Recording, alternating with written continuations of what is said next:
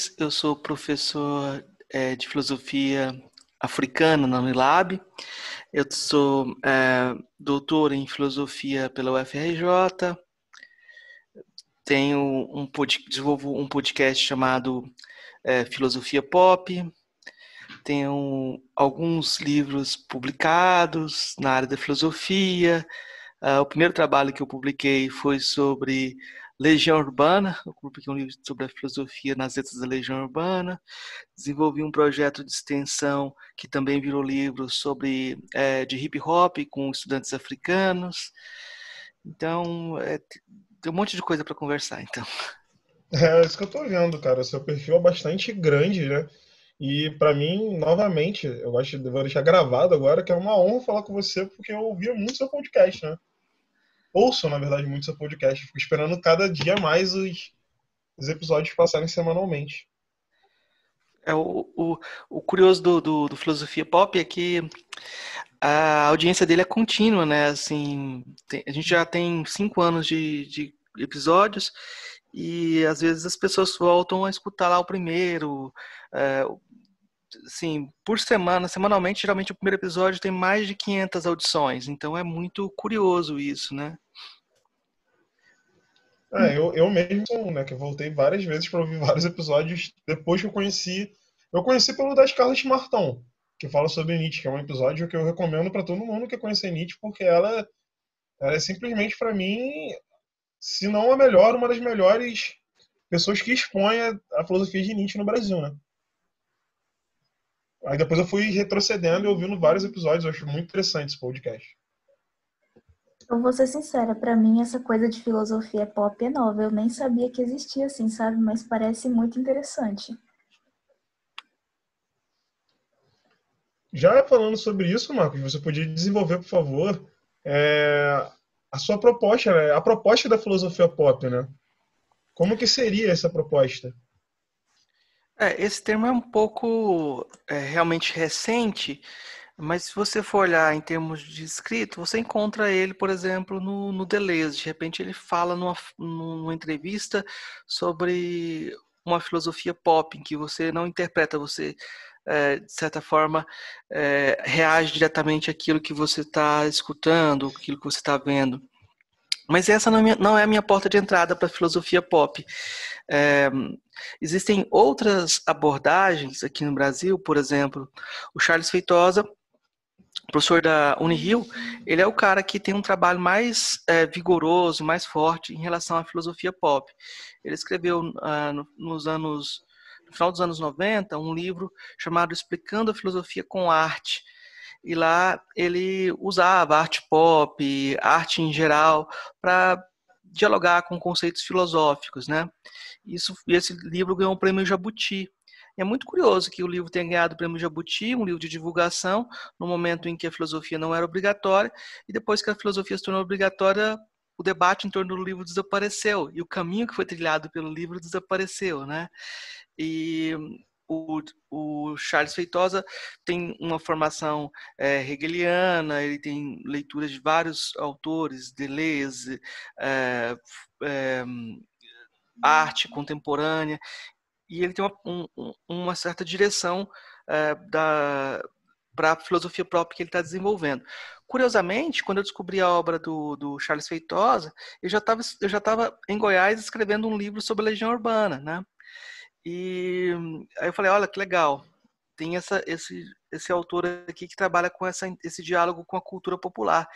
E o meu caminho foi pensar que a gente precisa dialogar com a cultura de modo geral para desenvolver uma sociedade democrática, né? A ditadura não veio de Marte, nossa sociedade é autoritária de ponta a ponta, né? Nossa sociedade uhum. é marcada por esse tipo de, de estrutura desigual e não se pensa, né? Então, questionar a cultura é uma forma de contribuição da filosofia, uma contribuição necessária na construção de modos de vida democráticos.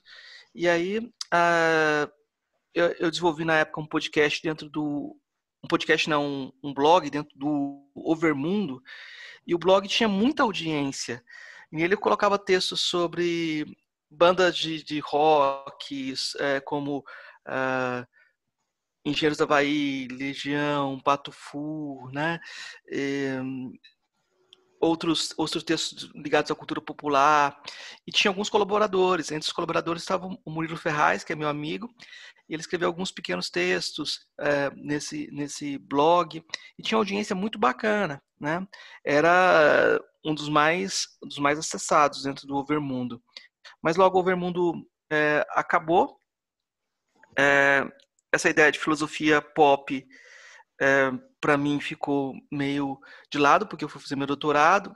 Conheci o Charles Feitosa, entrei no grupo de pesquisa dele também, mas é, com algumas, assim, o que marca a, a, minha abordagem de filosofia pop é a minha formação também. Então, como eu tenho algumas leituras diferentes, eu acabo dando uma abordagem um pouco diferente. É, dentro da, da filosofia norte-americana, que é aquela que eu estudo, a fronteira entre natureza e cultura não é tão, não é tão é, densa quanto a que existe nas abordagens da filosofia europeia. É, o Humberto Eco brinca que se, nos, se houvesse uma revolução socialista nos Estados Unidos, o socialismo que o pessoal pensa é um socialismo em que todo mundo pudesse beber Coca-Cola, né? Eles não percebe, perceberiam que uh, o leite não vem na caixinha, o leite vem da vaca, né? Esse artificial no cotidiano uh, faz parte do nosso horizonte, né? Então, para mim, é, essa ideia de uma filosofia pop é a ideia de uma filosofia que dialoga com a própria cultura. E aí você pensa, tem uma série de livros é, que saíram é, nos, no, nos Estados Unidos de filosofia e é, dialogando com séries, filosofia dialogando com heróis, com resultados bem diversos. Tem alguns livros que têm artigos bons, outros são nem tanto, mas o mais importante é outra coisa.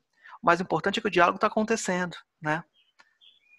É por é, aí. Muito, isso é muito importante. E, aliás, né, você trazendo esse conceito de filosofia pop, é, eu fico imaginando né, que muita gente, quando eu falo que eu estudo filosofia, diz que, na verdade, estou fazendo uma coisa chata ou uma coisa inútil, né? Uma coisa que você não. Ainda mais hoje em dia, né? Nesse eu estava pensando não... isso também. Estava pensando que essa filosofia contraria totalmente o pensamento de que a filosofia não serve para nada. É, Flávio, eu acho que esse é o ponto. Eu acho que não pega mais, não faz sentido falar que a filosofia é inútil. Esse jogo, ah, nós somos inúteis, nós fazemos filosofia pela filosofia. Esse tipo de discurso acaba sendo um discurso autorreferente que não se justifica para a sociedade como um todo. Eu, eu acredito que a filosofia precisa sim ter uma justificativa pública na construção da, da, própria sociedade.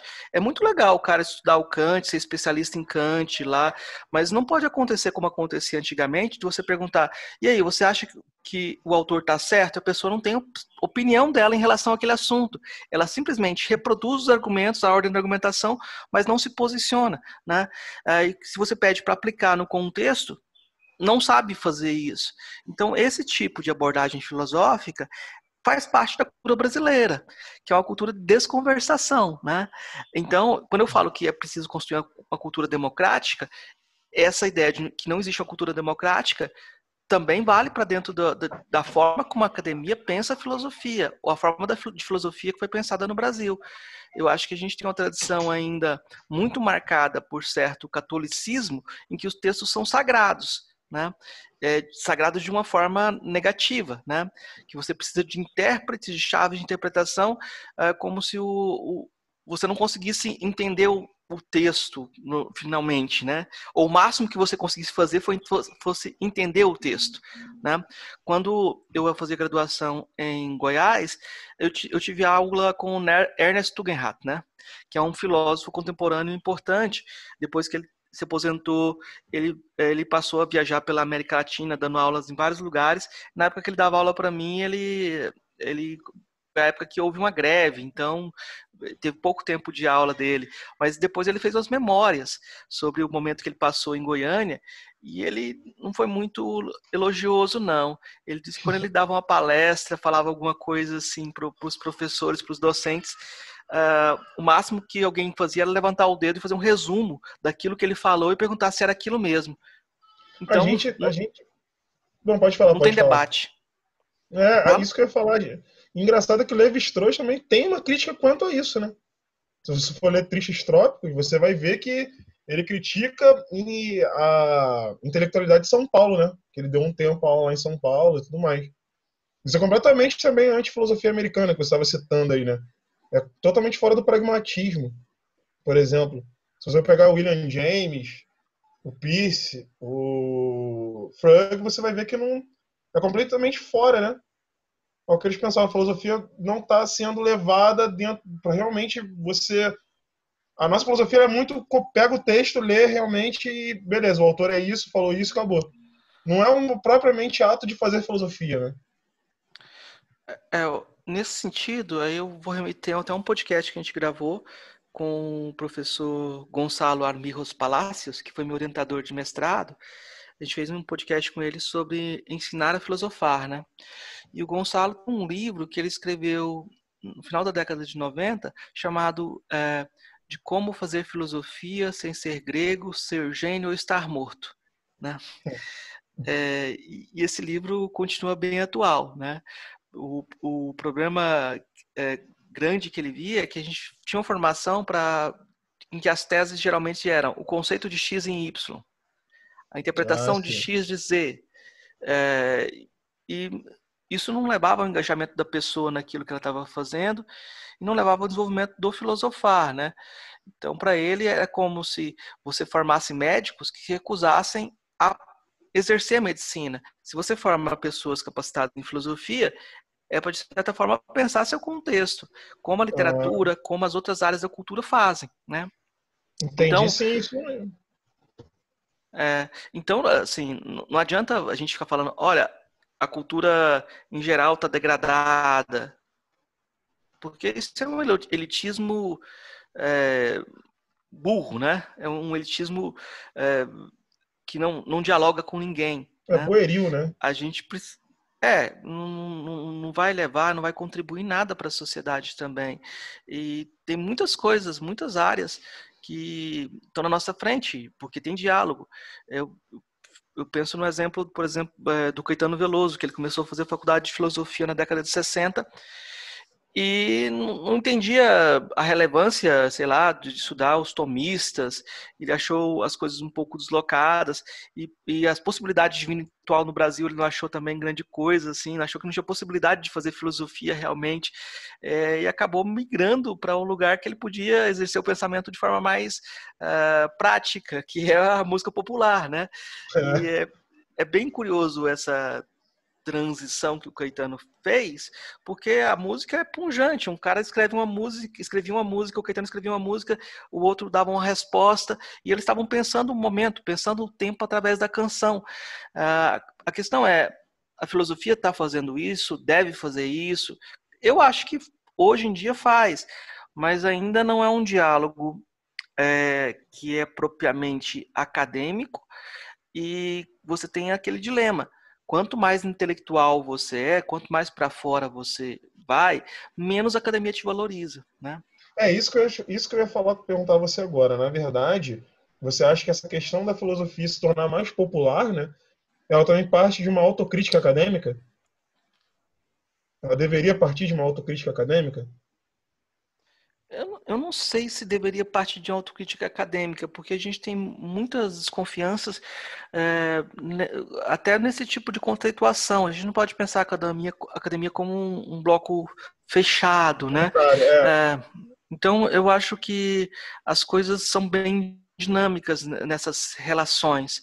Uh, hoje, a academia que a gente tem, uh, nem nós sabemos qual é direito, porque a quantidade de lives que estão acontecendo ultimamente de, de, professores de filosofia e de podcasts e de iniciativas nesse sentido de tentar conversação, elas são estão marcando algo interessante. Eu acho curioso que a própria ANPOF, Associação Nacional de Pós-Graduação em Filosofia, agora lançou o seu podcast ela tem página no, no, no Facebook, é, tem página no Instagram, de vez em quando ela dá um oizinho, né? É, só que eu, eu fico um pouco com o pé atrás. É, se essas entidades devem ser produtoras de conteúdo ou devem apoiar a produção de conteúdo, sabe? Porque senão vai ficar aquela coisa. Quem, vão, quem, vão, quem vai escolher os que vão participar do, do, diálogo, né? Você tem umas forças políticas em jogo, né? Então, eu acho que a academia tem esse embate político também, ele é um lugar de disputa político também, e a gente é, vê que essa necessidade de uma relevância pública, ela vai forçando a filosofia a modificar a sua autoimagem. Eu achava que o ensino médio ia ser a, a, inserção da filosofia no ensino médio ia tra trazer uma grande transformação na formação do, do, do, dos filósofos, das filósofas, porque ia ser necessário dialogar com o seu próprio tempo, ia ser necessário contextualizar a filosofia. Só que, curiosamente, uh, nossa, nossa, nossa Foi o é, contrário, forma na verdade, de vida né? É, nossa, nossa forma de vida autoritária venceu isso. A gente conseguiu isolar o ensino médio, colocou o ensino médio como um, um apêndice, criou uma espécie de. de é, quem vai fazer licenciatura ocupa um, um, espaço, quem vai fazer bacharelado ocupa outro espaço. E as matérias de, de, de ensino gravitam sozinhas, elas não fazem parte da, da formação geral. Né? Então, por exemplo, você tem lá necessidade de estudo de, de é, filosofia africana mas não tem obrigatoriedade de filosofia africana no currículo, não tem prof, concurso para professor de filosofia africana, né? Então virou um, um, grande faz de conta. As pessoas não quiseram modificar o currículo para atender a legislação, né? As pessoas saem sem formação básica para chegar na sala de aula e aplicar as leis educacionais estabelecidas, né? Então é, virou uma coisa é, para inglês ver, né? Vamos dizer assim, até na própria ideia da, da ANPOF, existe uma ANPOF do ensino médio e uma ANPOF no ensino superior, né?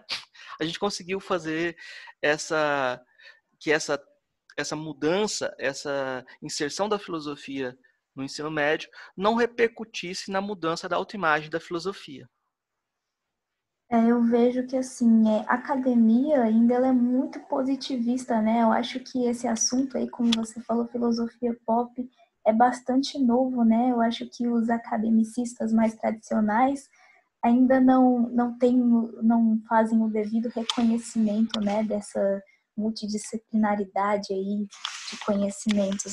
É como que você acha que é a postura da academia, eu falo no âmbito das universidades mesmo, locais mais tradicionais de pesquisa, de produção de conhecimento, sem ser mais no âmbito da internet? Sim. Um, na, na Unirio, o Charles Feitosa é, foi um dos caras que organizou a montagem do curso de filosofia. E no curso de filosofia lá tinha disciplinas ligadas à filosofia brasileira e tinha uma disciplina de filosofia pop obrigatória dentro do currículo, né?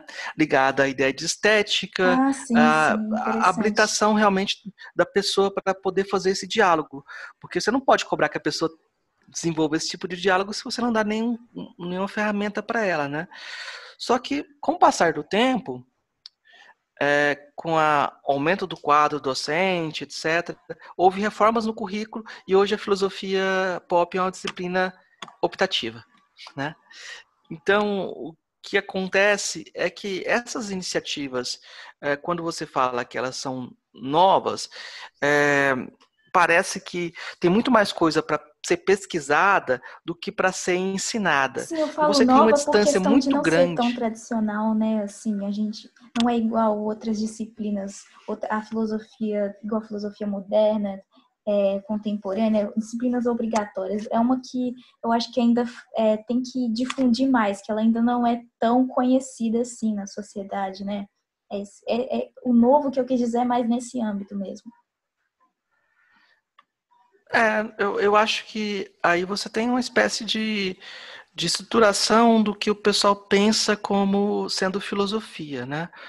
Essa ideia de, que, de dialogar com a comunidade, dialogar com a cultura de forma geral, ela parece ser nova, mas não deveria ser, deveria ser a filosofia como um todo. Você não precisava criar uma disciplina de filosofia pop separada, você podia ter abordagens no geral que fossem, é, que tivessem é, com, a possibilidade de recontextualização. O que acontece hoje é que qualquer pessoa que tenta recontextualizar o conhecimento ou pensá-lo a partir do, do, do, seu horizonte de vivência é, é desqualificado. é desqualificado, né? O primeiro trabalho que eu fiz quando eu entrei na faculdade foi um trabalho sobre uh, o Fedon, né? E é aquela leitura estruturalista que você tem que descrever os passos da argumentação. E eu eu estava lendo eu tava lendo na época Nietzsche e eu não concordei com nada do Fedon do, do Platão, né? Não, não, gostei nada daquilo. E escrevi minhas, minhas respostas desse jeito. O professor me deu zero, dizendo que eu tinha copiado de um comentador muito ruim. Aí eu fui e falei para ele: não, não copiei de ninguém, aí são minhas ideias. Não foi, não copiei de comentador ruim nenhum. Aí ele me deu três. ele me deu três, assim. O argumento dele é: você não entendeu o texto, você só criticou. Assim, eu, eu acho, eu acho que ele estava certo, de certa forma. Eu acho que, de certa forma, ele estava certo no seguinte sentido. A gente precisa se aproximar, se aproximar dos autores com mais cuidado para entender os passos argumentativos, não simplesmente exercer a crítica, mas ele deixou latente uma coisa: o máximo que eu poderia chegar a ser seria um comentador. Ah, sim. É, eu estava reparando aqui também que possuem vários é, podcasts no YouTube, vídeos de filósofos tentando articular essa questão da filosofia pop com, com a psicologia, né? Também tem uma relação aí quando eles vão tratar de problemas mentais, como depressão, ansiedade. Existe hum, uma relação não. implícita. Será que, será que você está encontrou filosofia pop ou filosofia clínica? Não sei, mas eu, eu, eu vi uns diálogos no YouTube, acho que com, falando filosofia pop mesmo. Não, mas é, aí que tá. Esse termo é utilizado por muita gente é, de formas diversas. Não existe uma coesão em, termo do, do, em torno do significado do que é uma filosofia pop unívoca, né? Não existe essa essa essa, esse fechamento de um significado. Então eu já vi várias pessoas dizendo a verdadeira filosofia pop é essa, a verdadeira filosofia pop é aquela. E, e não, não existe esse, essa busca de uma verdadeira eh, já é um, uma bobagem, assim. É, mas é, o que acontece é que você tem usos e apropriações que são é, mais ou menos interessantes, né? Um, por exemplo, o Charles Feitosa faz uma diferenciação entre pop 1 e pop 2, né? Uh, você podia pensar num, num, algo que é meramente popular, né? e algo que é reflexivo, né? Hum, nem toda cultura popular ela teria esse caráter reflexivo, né? Então é, você pode fazer essas estruturações, é, essas modulações diferentes. Eu já vi algumas pessoas utilizando esse termo filosofia pop e já vi algum, já houve até um trabalho de doutorado falando sobre essas abordagens populares da filosofia.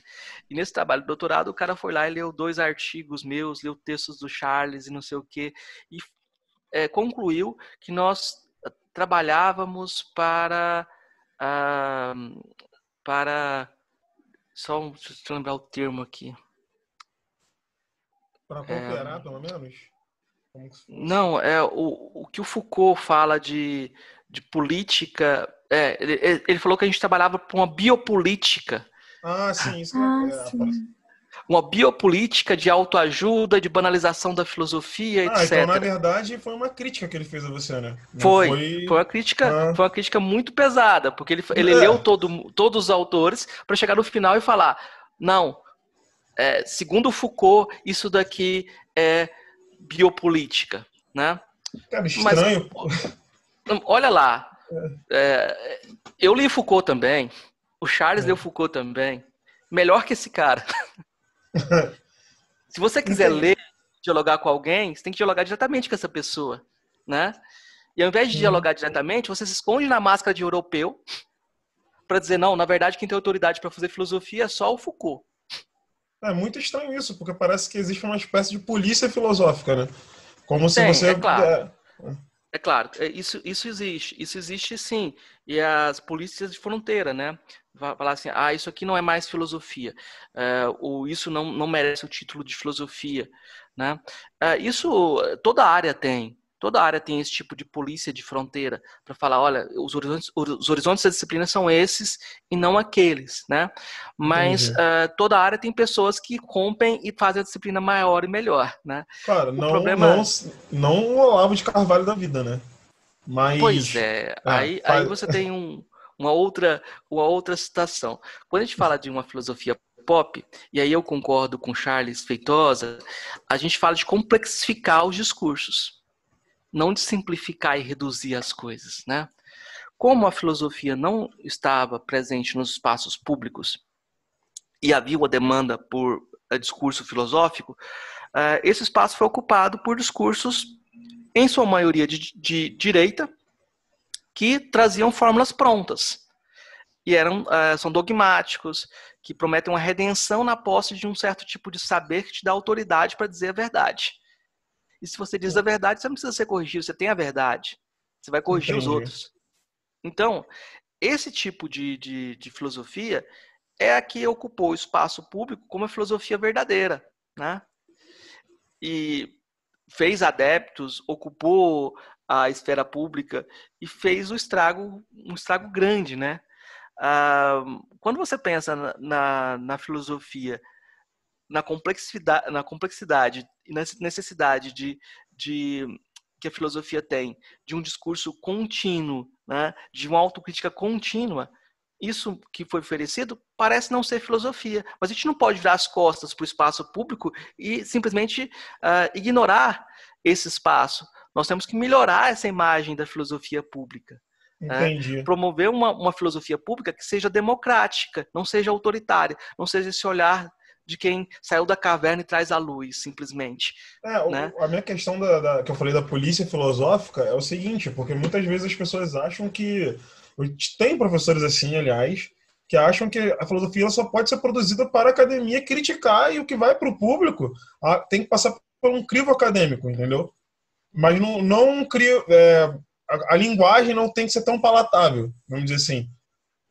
Entendeu? Hum, é, aí você tem vários, várias perspectivas, né? O Cornel West, que é um filósofo que eu gosto muito, né? É, Para outras pessoas ele não é filósofo.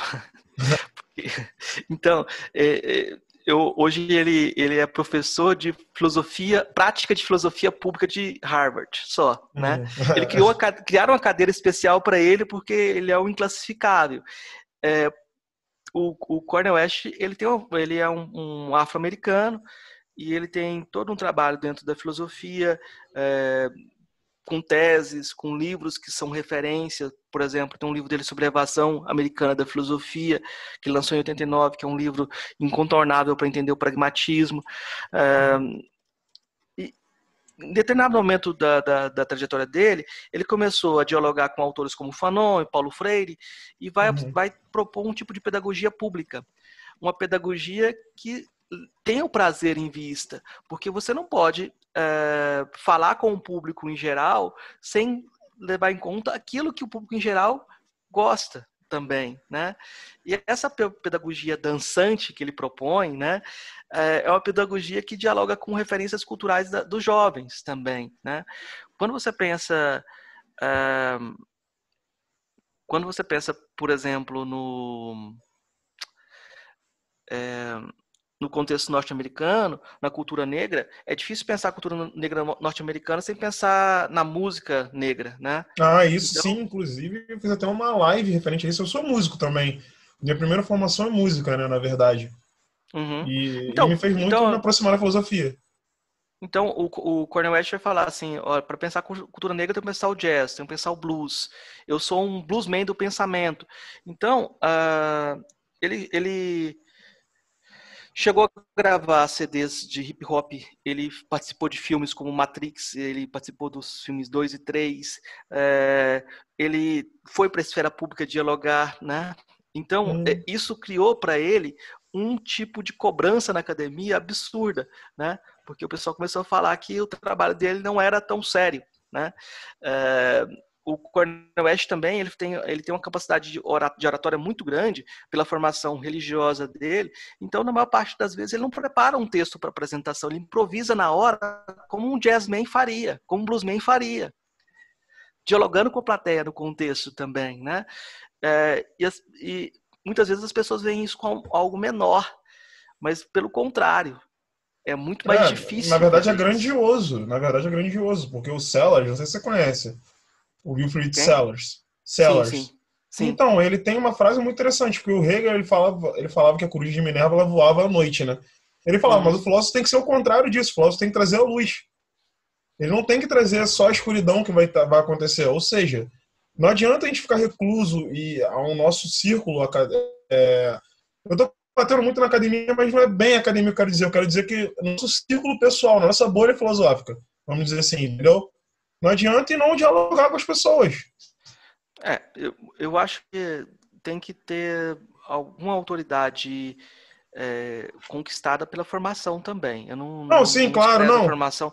Eu queria só destacar isso. Eu não desprezo a formação técnica, acho necessária a formação técnica, só que ela por si só, ela gira no vazio, né? Então, é isso, isso que eu estava querendo encontrar. Obrigado por você ter falado. É, Também não então, bato na formação técnica, tanto é que eu faço, né?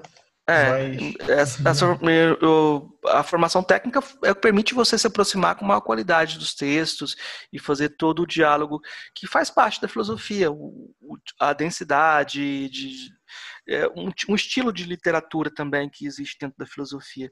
O problema é que a filosofia é uma conversação ou ela é uma iluminação súbita que te traz a verdade, uh, ou ela é uma iluminação racional se você for tiver aqueles argumentos, você vai convencer todas as pessoas. Eu acho é, o, então o Diógenes, né, o cínico, ele seria um exemplo de filósofo pop nesse sentido, né? Ele, inclusive, quando a questão da, da afirmação, ele até encarou Alexandre o Grande, né? Quando para na é, frente é, dele, ele fala para sair. É, mas o, o, o, o Diógenes não acho que talvez ele não tivesse o. Ele, ele é um exemplo quando você pensa em filosofia como forma de vida. Né? Mas você tem várias formas de vida, né? E o Diógenes não estava muito interessado em ser melhorista em relação à comunidade que estava, né? Porque não parece que estava no horizonte dele esse tipo de transformação, né? Ah, então, então a filosofia pop também que... tem essa característica, né? De melhorar a comunidade que melhorar é. a sociedade em volta. É, então nesse sentido, essa, né? Nesse sentido é um, um, aspecto do pragmatismo. O pragmatismo está ligado, tá ligado a uma certa é, uma certa ideia de, de, democracia como forma de vida, né? E dentro do pragmatismo está essa ideia de uma postura melhorista, né? Há poucos dias eu conversei com a professora é, Catarina do Chile que é uma professora de lógica e filosofia que trabalha é, na Holanda. E ela ela estava comentando, eu pedi para comentar sobre um artigo que ela fez sobre pornografia, né?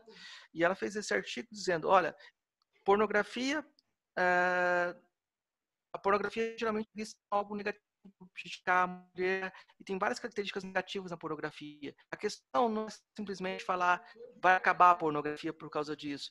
É que muitas vezes é, esse tipo de discurso é contraproducente.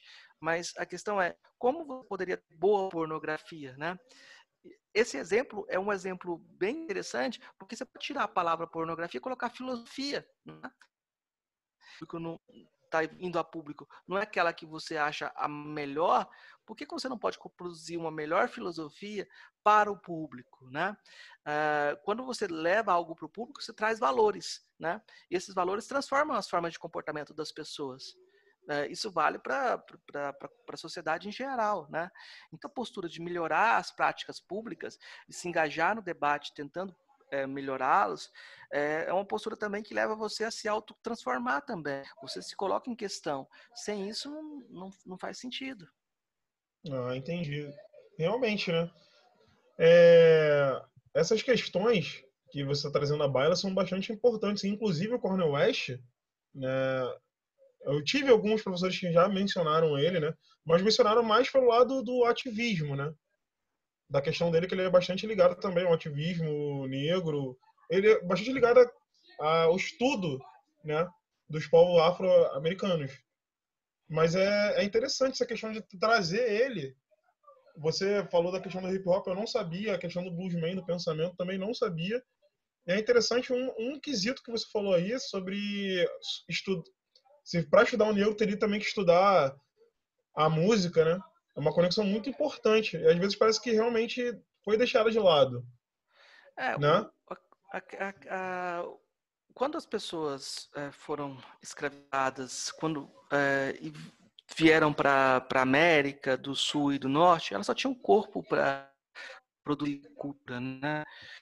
Eram reduzidas à, à corporeidade é, como espaço de produção, né? Muitas vezes, na maior parte das vezes. Então, você tem várias práticas culturais formadas a partir do corpo, é, que são é, elementos que têm idade e são elementos civilizacionais também, né?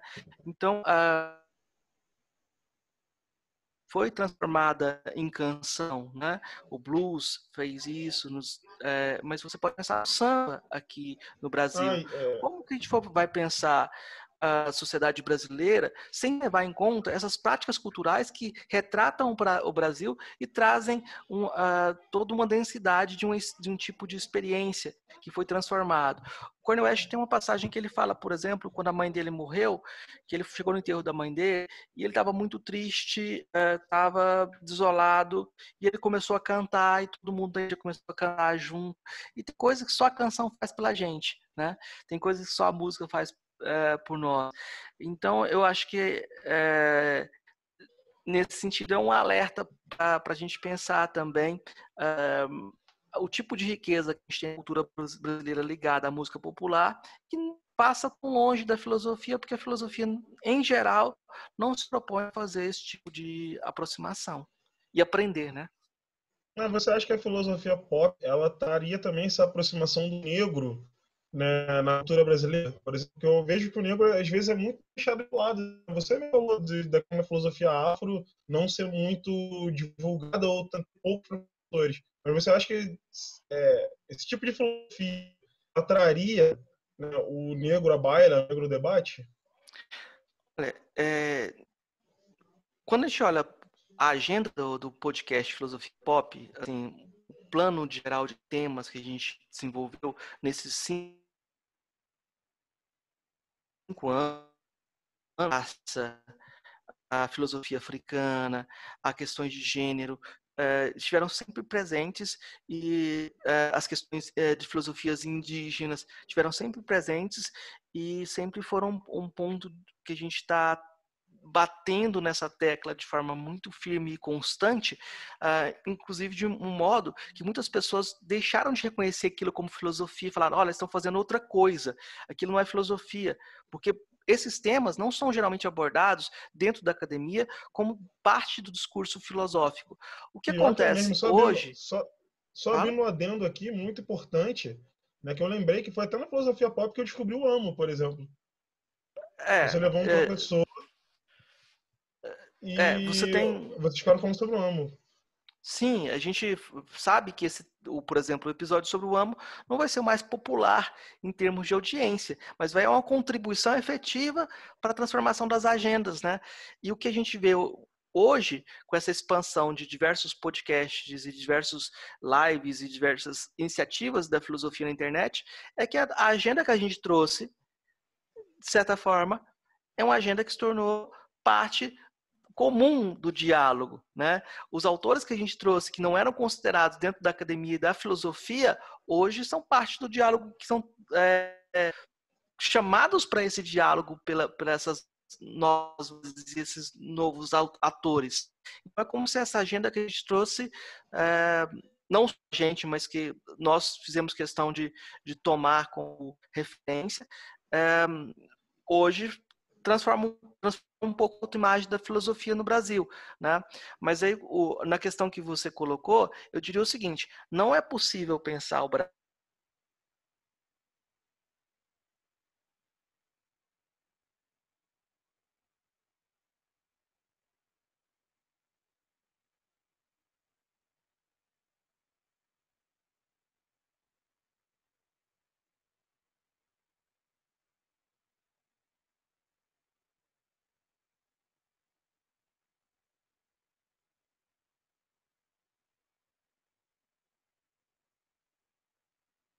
como uma provocação, que é, muitas vezes as pessoas pensam o Brasil como defasado em relação à modernidade.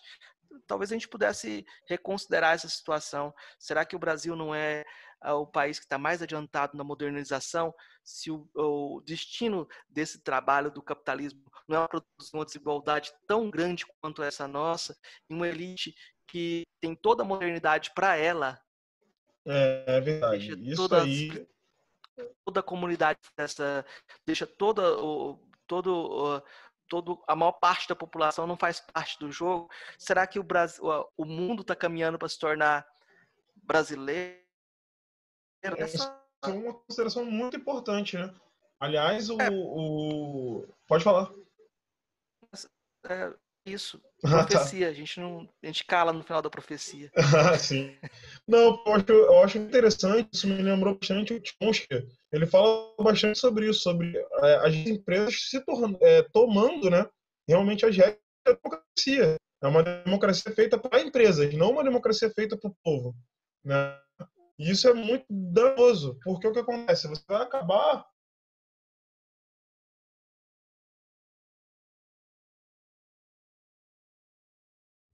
realmente. Uhum. E... É, até, até que ponto nós viramos modelo de.